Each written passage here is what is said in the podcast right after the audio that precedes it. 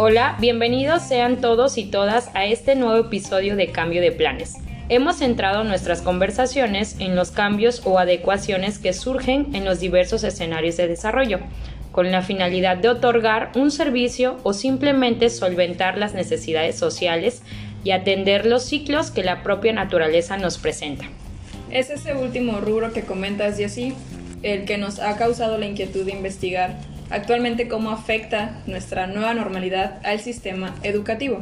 Se sabe que todos los docentes han modificado espacios en sus hogares con el objetivo de cumplir con su profesión y continuar con la labor de enseñanza-aprendizaje a partir de los nuevos lineamientos.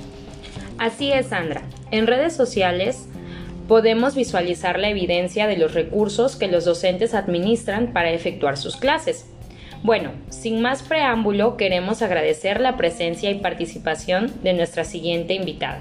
Ella es docente y coordinadora de la licenciatura en psicología de nuestra alma mater, la Universidad Cristóbal Colón. Nancy Padilla Ruiz. Me llena de alegría y de honor poder compartir contigo este espacio. ¿Cómo estás, Nancy? Hola chicas, yo estoy muy contenta de estar con ustedes, de que me hayan invitado a compartir un poco de mi experiencia, de mis conocimientos y sobre todo de estar compartiendo este espacio con ustedes. Gracias. Gracias a ti también y antes de adentrarnos en la conversación y empezar a hacer esa retroalimentación, ¿pudieras compartirnos más de tu desarrollo profesional y de las actividades que hoy al día realizas? Sí, claro. Bueno, pues les cuento, tengo ya 20 años trabajando en el área de la educación. Empecé primero con niños en consultoría particular, ¿no? atendiendo niños con problemas de aprendizaje, problemas de conducta, y de ahí fui trabajando en el ámbito de la docencia. Comencé dando cursos eh, con chicos de eh, secundaria, bachillerato, y finalmente llegué a las universidades, ¿no?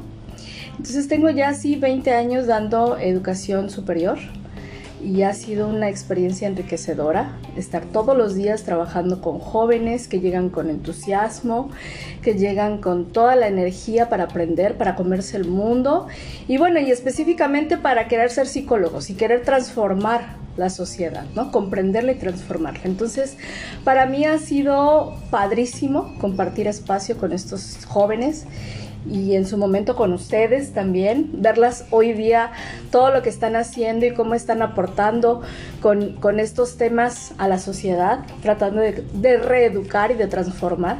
Y eso me llena también de mucho orgullo. Muchísimas gracias. Bueno, Nancy, para ti, ¿cuál fue el principal reto para la adquisición del aprendizaje en este nuevo o en este sistema educativo que se está dando ahora con el cambio o con la situación de pandemia?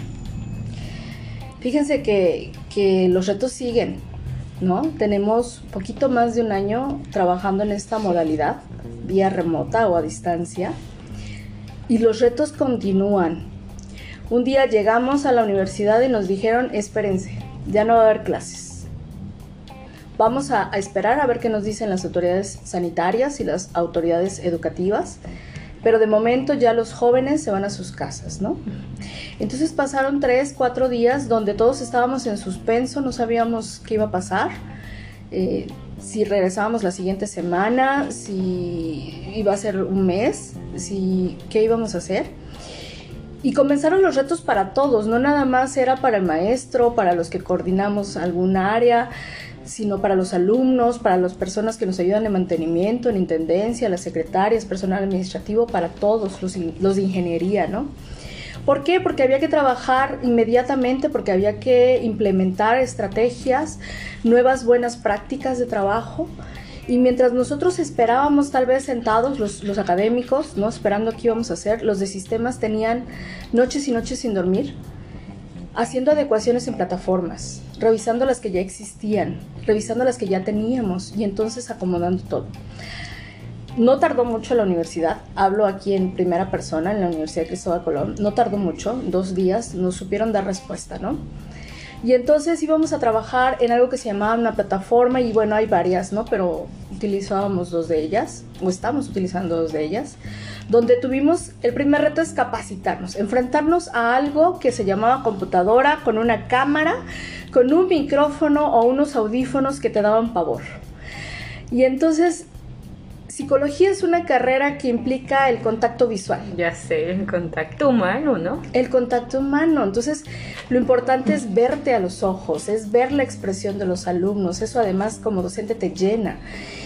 Y ya no lo podías ver porque además hubo que generar políticas de trabajo emergentes. Entonces, una de ellas es, pues el alumno tiene el derecho de decidir si abre o no prende, o sea, o no si abre o no la cámara. Es correcto. ¿Por qué? Porque pues a lo mejor él no cuenta con el equipo, ¿no?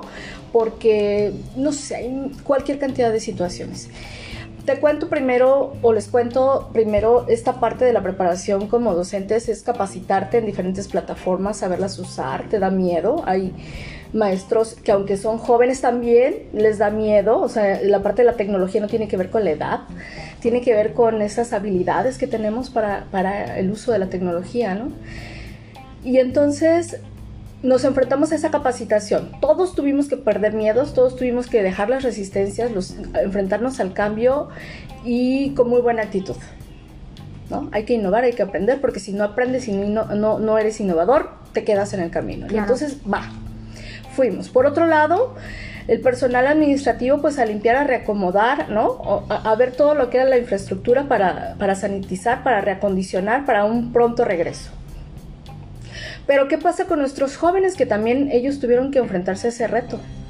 También mostraron resistencia. ¿Por qué? Porque aunque sean jóvenes, la tecnología tampoco es así como que para todos, ¿no? Sí, claro.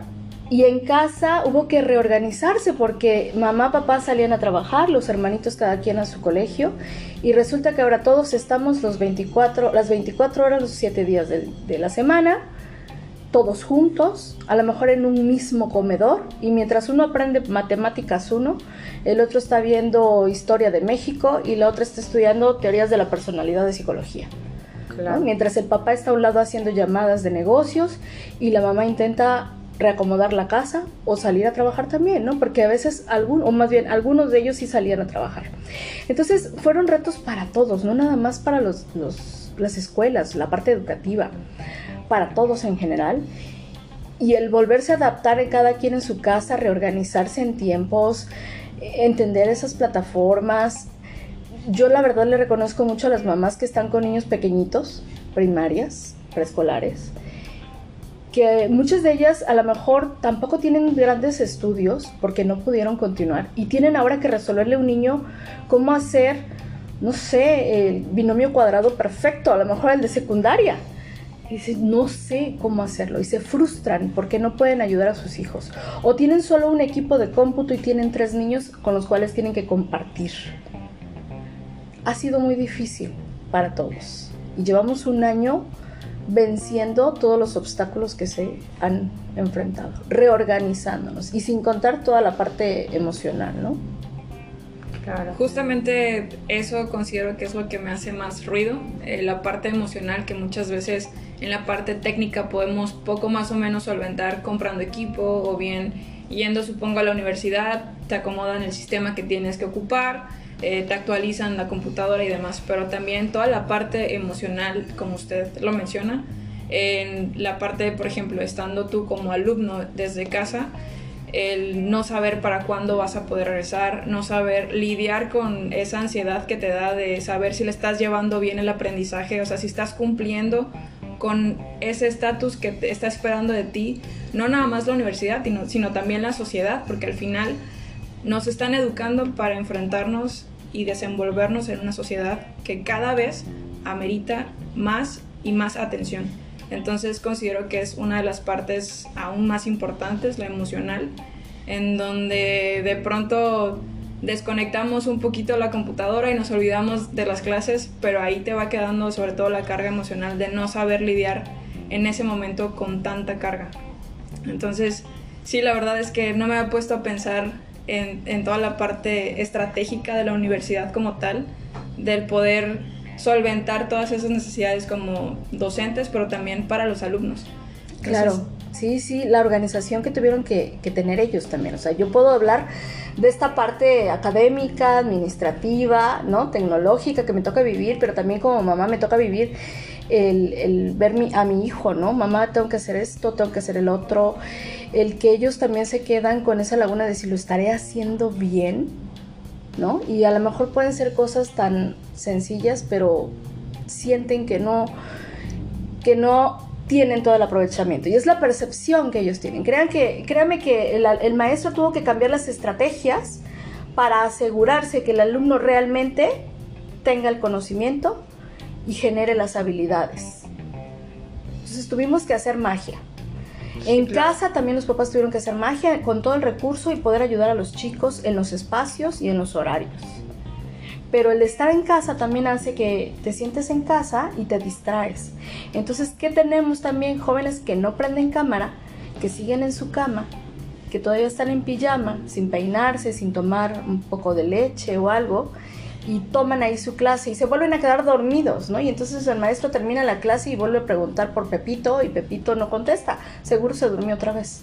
O se paró a desayunar y regresa, el maestro no lo ve. Entonces esto también está generando malos hábitos porque no hay una línea que divide entre el horario de trabajo contra el horario de descanso, contra el horario familiar y entonces esto hace que haya confusión. Y hablando de esta parte de las emociones que decía Sandra, Sí, efectivamente. Eh, hemos visto, hemos, hemos, eh, no hemos hecho estudios, pero sí hemos revisado empíricamente con nuestros alumnos. Y todos aquellos chicos que tienen un perfil de personalidad más orientado a la extroversión, más dirigido a las personas, a socializar, a platicar, son las personas que más impacto han tenido en este aislamiento. ¿Por qué? Porque necesitan de ese contacto, de hablar, de expresarse, de ser ellos.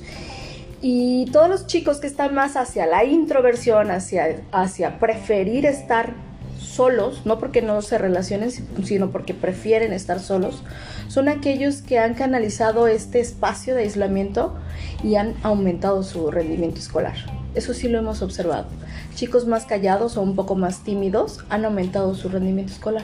Entonces para ellos ha sido favorable no tener que salir, exponerse a, caminar o a socializar, sino focalizar toda su energía y han aumentado su rendimiento. Entonces este también es un fenómeno muy bueno en rendimiento, ¿no? Y en rasgos de personalidad, bueno, algunos han sufrido ansiedad, ¿no? Ataques de pánico, porque esta paranoia de no saber qué, qué, puedes tocar o qué no puedes tocar, qué tanto te puedes acercar o no, qué tanto te tienes que estar lavando, qué es la sana distancia, ha generado cierta paranoia, ¿no? Cierta psicosis de me voy a enfermar y tosen y dicen ya me dio COVID. Entonces, este, también esa parte de, de los problemas de salud también se han incrementado mucho por esta paranoia, ¿no? De todas estas situaciones que nos acabas de plantear, ¿cuál crees que ha sido el mayor reto para ti siendo docente? Y sobre todo a nivel licenciatura, porque considero que, como bien lo mencionabas, quizá no es lo mismo eh, aplicarte en un sistema educativo a nivel eh, preescolar, primaria o incluso secundaria, que quizá algo más formal como sería la preparatoria y la universidad. Claro, mi mayor reto como docente impartiendo clases en una universidad en la carrera de psicología ha sido motivar a mis alumnos. El hecho de que me apagan la cámara, pues bueno, yo doy mi clase, pregunto, me contestan, porque no los veo, pero sí me contestan. Pero siempre no faltan los 3, 4 alumnos que no contestan, pero sabes que ahí están, ¿no? Algo escriben en el chat o... Y los veo que se desmotivan. Cada vez eh, el que no faltaba, ahora falta, ¿no? Em, las tareas en la, suben las plataforma, en la plataforma las tareas, pero ahora ya hay como que menos entrega o la calidad no es la misma, ajá. La misma que antes, exacto. Entonces, a la hora que platicamos, a la hora que generamos un momento de encuentro de cómo estás, cómo te sientes, cómo va tu familia, porque nosotros tratamos de acompañar siempre al alumno, no mi alumno es ahí te dejo el conocimiento y ya, sino acompáñalo, cómo está, cómo se siente. Y más en psicología, ¿no? Y muchos de ellos han pedido apoyo psicológico. Se sienten tristes, se sienten frustrados, se sienten decepcionados. Algunos dicen es que esto no es lo mío, siento que no me estoy dedicando con todas las ganas que lo hacía antes. Entonces, creo que el mayor reto que he tenido es ese, llevarlos por esta parte de la chispa y el entusiasmo que incluso ellos me transmitían a mí. O sea, yo feliz de recibir toda esa energía y ese entusiasmo. Y ahora veo que yo soy la que tengo que transmitirles ese entusiasmo porque ellos se sienten como, como tristes por no poder regresar o no estar conviviendo con sus compañeros, con un maestro, con su salón de clases y con todas las experiencias profesionales que implica la universidad. Creo que ese es el mayor reto. Y considero que ahí están como las dos posibles situaciones.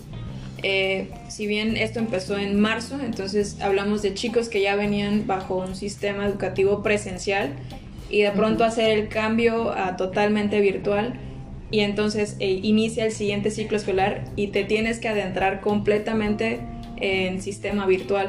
Entonces, quizá uno que, que viene ya a, a, tomar clases presencial y de pronto dice, ¿sabes qué? Pues no vas a volver a ver a tus compañeros, pero ya tienes ese antecedente de que conociste a tu alumno, sabes cómo se desarrolla uh -huh. y puedes ver ese cambio en comparación de alguien a quien quizá personalmente no conoces uh -huh. y que no sabes realmente si está teniendo algún cambio, alguna situación que pueda estarlo haciendo pues deficiente en su desarrollo o qué sé yo. Considero que ahí puede ser un poquito lo, el, el, la pauta que te da a ti para conocer bien si ese alumno ya no está implementando el mismo porcentaje de energía claro. en tu clase. Sí, claro. Por ejemplo, los chicos de nuevo ingreso, ¿no? Uh -huh. Pues ellos llegan con mucho entusiasmo y para ellos la universidad, lo único que conocen como universidad es esto, en línea. Sí, claro. Y entonces a ellos los ves, sí, entusiastas, participativos, platican y todo. Unos dicen, ay, esto no me gusta, pero bueno, ¿no? Pero sí. para ellos es lo, lo único pero que es lo que hay, ¿no? Exacto, y es lo que conocen. Entonces, va, ¿no? Va, sí. adelante. Pero efectivo, mis jóvenes que iban a egresar, sí. que venían de toda la carrera presencial, y de repente pues no va a haber fiesta de graduación, no va a haber nada de estos eventos, el mariachi, sí. todo lo que implica, sí, sí a ellos les pegó más, tienes razón, efectivamente. Esa parte de, de quitar de, del todo esa esfera de desarrollo, ¿no? Uh -huh. Que es la parte social. Nancy, ahora que mencionas que tu mayor este, reto fue la motivación, para esta nueva situación de pandemia y educación, ¿cuál fue la herramienta que utilizaste en cuanto a motivación o cómo fue ese canal de motivación para tus chicos, para los alumnos? ¿Cómo, cómo lograste o cómo tú vas más o menos visualizando esa parte, no? Claro. Este, sigo, sigo en eso. Yo tengo que dar tiempo Uh, sí, ahí está el tema, ¿no? Vamos a hablar de tal tema, ¿ok? Pero siempre abro un espacio, ¿no? O sea, pasan a lo mejor dos semanas y de repente abro un espacio y les pregunto, ¿y cómo estás? A ver, ábreme tu camarita, ¿no? Y yo siempre tengo que mostrarles entusiasmo. O sea, a veces puedo estar yo bien cansada, desvelada, estresada, lo que quieran. Pero siempre, ¿y cómo están, chavos? A ver, a ver, ábranme sus camaritas, los quiero ver, ¿qué están haciendo?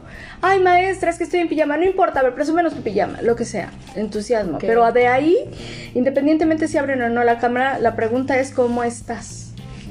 Y claro. entonces abrimos un espacio de empatía para que, yo pueda, para que ellos puedan hacer catarsis y ellos puedan expresar cómo se sienten ese día, cómo, cómo, cómo pasaron la semana, si están felices o no, si están tristes, porque han tenido pérdidas. Hay una chica que vivía con su tía abuela, su abuela, su mamá putativa, o sea, adoptiva, y una prima. Y les dio COVID a todas, a las cinco. Murió la tía abuela, la abuela y su mamá putativa. Su sobrina al quedarse así se va con sus papás y ella se queda sola. Fue una situación muy difícil, muy difícil porque ella además le dio el COVID muy fuerte y un día me mandó un mensaje de texto despidiéndose de mí. Ella juró que iba a morir y se estaba despidiendo de pues de todo, agradeciendo de la atención, de, del acercamiento que en algún momento pues le ofrecí también y demás. Y entonces ahí tuve que estar con ella monitoreándola todos los días con un mensaje, aunque sea de buenos días, ¿cómo estás? Ya viste qué lindo está el sol y oye, te mando un abrazo, te mando un beso. A veces nada me decía, te mando un abrazo y un beso. Y era todo lo que le decía. Claro. Y a lo mejor no me contestaba, pero por lo menos ya no se sentía sola. Hoy la estamos apoyando psicológicamente porque también está ese servicio para atención a los jóvenes y la chica ya puedo decir que ya está un poco mejor, ¿no? Pero, pero sí, así, Jessica, así es como lo he tratado de, de, resolver, siendo empática, somos personas y además los estamos formando para eso, para que aprendan a ser empáticos con lo que viven los demás. Entonces tenemos que, que darlo como ejemplo. Entonces de repente abro espacio para que me digan cómo estás. Y nos olvidamos un ratito de la clase, sino del cómo te sientes. ¿no? Y algunos han perdido familiares, sus papás, este, en fin, gente cercana, y ahí abro el espacio pues para que platique. Entonces eso me ayuda a que en la siguiente clase quieran entrar, quieran participar, quieran trabajar, porque pues por lo menos esta maestra me preguntó cómo estoy. Exactamente, ¿no? Les das también esa importancia como personas, no nada más eh, la parte teórica educativa. Sobre todo, ya lo hemos platicado anteriormente entre Jesse, que mm, estando en una empresa, pues se vuelven colaboradores estando en una escuela, se vuelven tus alumnos, pero nunca dejan de ser seres humanos. Entonces, entender que la otra persona, aunque esté quizá a través de una cámara, no deja de ser persona, no deja de experimentar situaciones, emociones, de las cuales pues de pronto no sabemos ni cómo afrontar. Claro.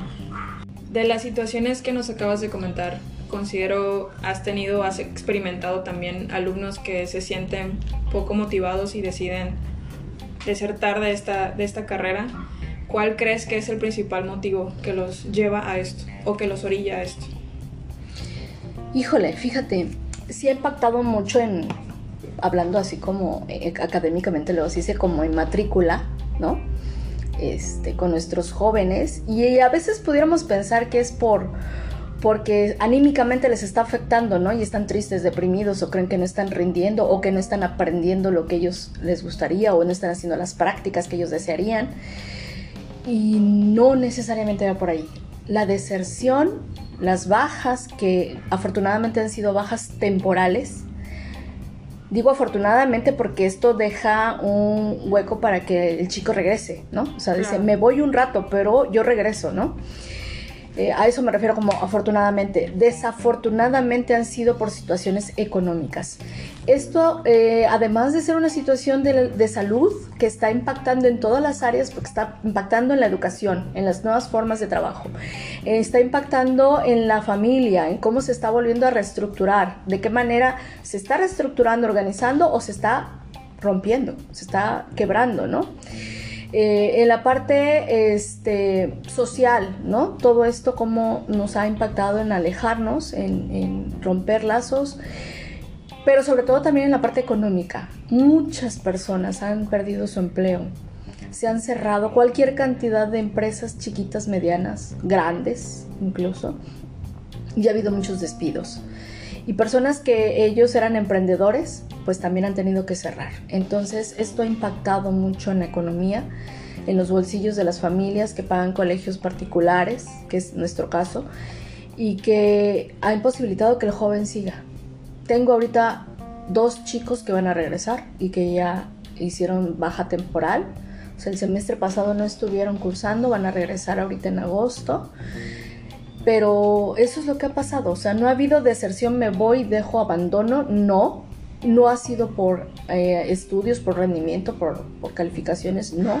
Ha sido por situación económica. No pueden.